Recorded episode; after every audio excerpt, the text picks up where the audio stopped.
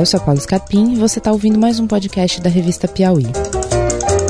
Hoje eu converso com a Consuelo Diegues, autora da reportagem de capa da Piauí 101 de fevereiro, O Estouro da Boiada, sobre a empresa de processamento de carnes JBS.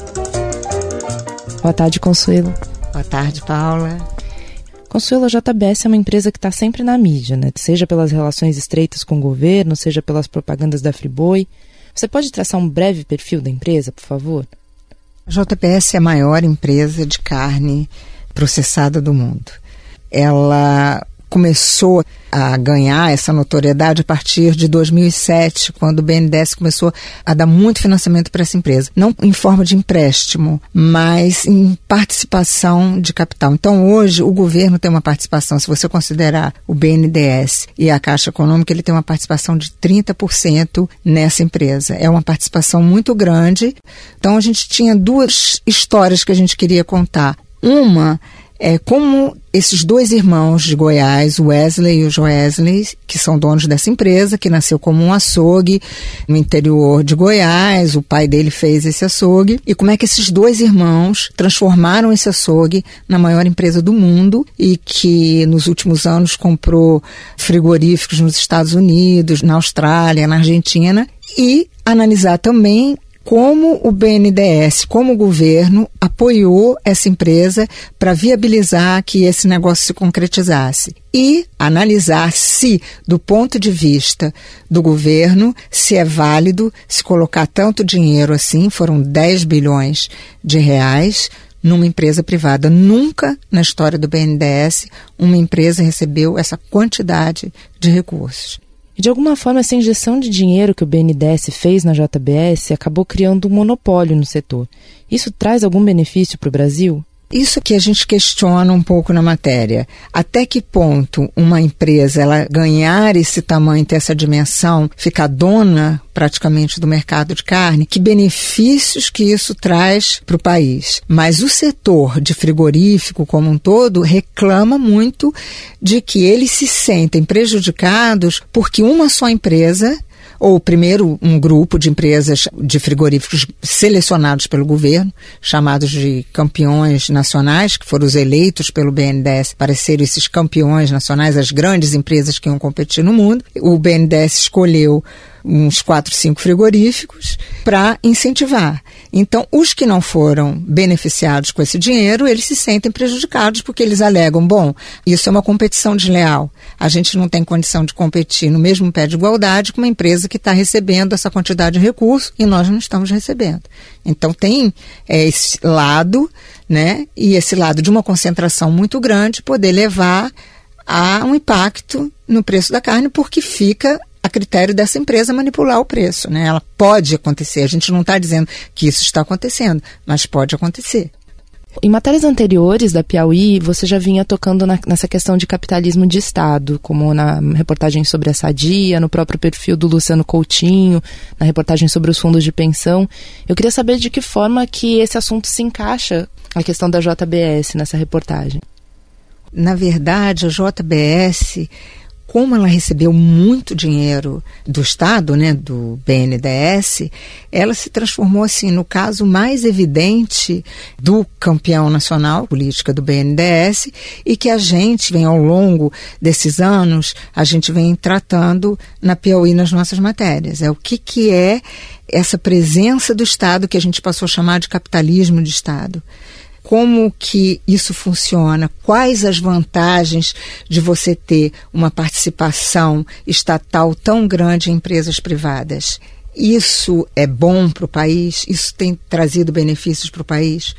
O que a gente tem entendido nessas várias matérias é que esse capitalismo de Estado, como está sendo percebido, ele é um dinheiro que está sendo despejado muito em empresas de commodities, de mineração, essas agora de carne. E a crítica que se faz é por que não você desenvolver, se você tem que colocar dinheiro do Estado, por que, que você não desenvolve empresas de tecnologia de ponta, que vai jogar a indústria nacional num outro patamar? Então é como se o Brasil estivesse voltando no tempo. A gente está incentivando e estimulando matérias-primas e não de indústria de alta tecnologia, como a China está fazendo, a Índia está fazendo, né? Coreia é, já fez mais no passado. Então, isso é um, é um grande questionamento. A outra coisa é que, ao você escolher esses campeões nacionais, o Estado decidir quem são esses campeões nacionais, além de você sugerir que está havendo um privilégio, você acaba por fazer uma interferência tão grande nesse mercado que você deforma esse mercado. Você estimula um setor e aí você acaba desestimulando o outro. Então você cria um desequilíbrio nesse mercado, é o que a gente tem percebido. Inclusive, essa crítica a esse modelo de campeões nacionais e de capitalismo de Estado está sendo feita pelo novo ministro da Fazenda, Joaquim Levy, que já deixou claro que não vai aceitar que o, o, Tesouro continue financiando empresas privadas, porque elas podem ir ao mercado, pegar financiamento. É claro que, em um caso ou outro, você tem um banco de desenvolvimento e ele pode servir para as empresas se financiarem, ajudar no desenvolvimento. O que não é possível é a quantidade de dinheiro que está se colocando, tirando dinheiro do tesouro, dinheiro que poderia ir para programas sociais, você está colocando empresas privadas que podem ir no mercado, empresas grandes. A gente não está falando nem de empresa pequena. A gente está falando de uma empresa, no caso da JBS, que é uma empresa de faturamento de 100 bilhões de reais. Né? Agora, uma das coisas que a gente fala na matéria é o quanto de transferência de recursos públicos do Tesouro foi para esses bancos públicos para financiar empresas saltou de 14 bilhões em 2007 para quase 500 bilhões o ano passado. Então é isso que é muito discutido na matéria pelos analistas e pelos críticos. Agora, tem um outro lado que é discutido na matéria que ninguém nega, é a excelência da operação deles. Eles fizeram uma operação de sucesso, eles criaram uma empresa gigantesca e que dá bons resultados.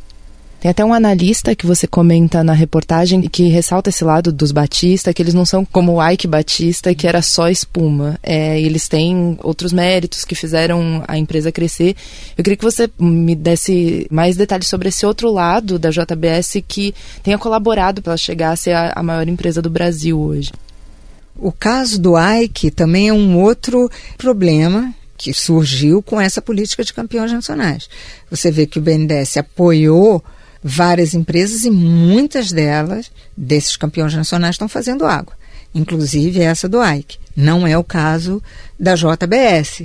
A JBS, por mais que os analistas e, e os competidores critiquem essa empresa, dizendo que ela recebeu, que ela foi beneficiada demais com recursos do governo, ela é uma empresa que ela está dando resultado. E é um resultado concreto. Ela teve um lucro de um bilhão, embora não seja um lucro grande em relação ao faturamento dela de 100 bilhões. Você ter um lucro de um bilhão, você está falando de alguma coisa de 1% quase a caderneta de poupança, não é um, um mas é uma empresa que na, na, avaliação do mercado é uma empresa que tende a crescer mais e a dar bons resultados, bons resultados para o acionista dessa empresa, ao contrário do que aconteceu com a Ike Batista, que os acionistas perderam muito pela quebra das operações.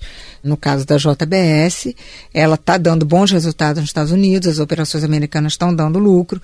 Aqui a gente teve alguns problemas, por exemplo, no caso da Argentina, as seis operações que ela tinha na Argentina fecharam, mas muito mais em função da política do governo da Cristina Kirchner do que alguma incompetência deles na, na, operação. Mas nos Estados Unidos a operação está indo muito bem. Eles agora também compraram uma grande operação na Austrália.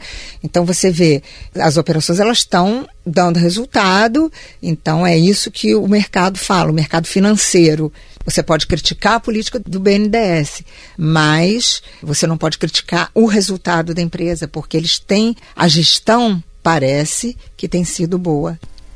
Você destaca na matéria que a JBS chegou a doar 20% do lucro da empresa no último trimestre nas campanhas eleitorais. É, de alguma forma fragiliza a empresa, se ela fica tão na mão do governo que no caso de ter um, um outro partido assumir a, o governo federal, a empresa pode quebrar, ela está tão na mão do governo assim. É, a preocupação até do mercado era essa. Em caso da derrota da Dilma e da vitória do Oeste, se o governo tirasse esse suporte da JBS, é o que, que poderia acontecer com a empresa. Por isso que durante um período as ações da empresa elas não subiram embora a empresa estivesse crescendo também. Mas eu não acredito, assim, que hoje, do tamanho que eles estão, porque eles estão tão grandes, que um, uma mudança de governo possa impactar nas operações da empresa. Na verdade, o que pode acontecer é o seguinte: ela não receber mais dinheiro público, mas ela ganhou já tanta musculatura, ela já cresceu tanto que ela já não depende mais desses recursos do governo federal. Eu acho que ela consegue andar pelas próprias pernas, ela não precisa disso. Ela precisou no passado para fazer essas grandes aquisições nos Estados Unidos. Hoje, ela está mais forte, é uma empresa que é uma empresa forte e que independe do governo federal, que governo seja, entendeu? A imprensa tem coberto bastante a questão da expansão da JBS, mas é, ainda não, não tinha aparecido uma reportagem que tratasse dos irmãos, dos irmãos Batista, como é que, qual era a história deles, como é que é o relacionamento deles. Eu também queria saber da parte da sua apuração, se eles te deram abertura, se eles foram receptivos. No começo foi complicado porque assim a gente custou muito a ter acesso a eles. Como é uma empresa que sofre muitas críticas, eles ficaram um pouco arredios, né, para dar entrevista mas eles se dispuseram a conversar com a Piauí. O que é interessante nessa matéria, além da análise da empresa, além da análise dessa questão de capitalismo de Estado, é você entender esses dois personagens, como eles são, como eles se comportam, quais os sonhos deles, quais as perspectivas como eles vivem, como é a família. Então a gente teve esse acesso, né? A gente conseguiu ter um, uma aproximação muito grande é, com eles e, e na verdade eles, eles tiveram muita disposição para conversar, não se recusaram a responder perguntas, inclusive sobre uma que permanentemente sai por aí é, se a empresa é o Lula, se é do Lula, se tem participação, a questão da Cátia Abreu, falar mal deles, do Roberto Carlos fazendo a propaganda da Friboi.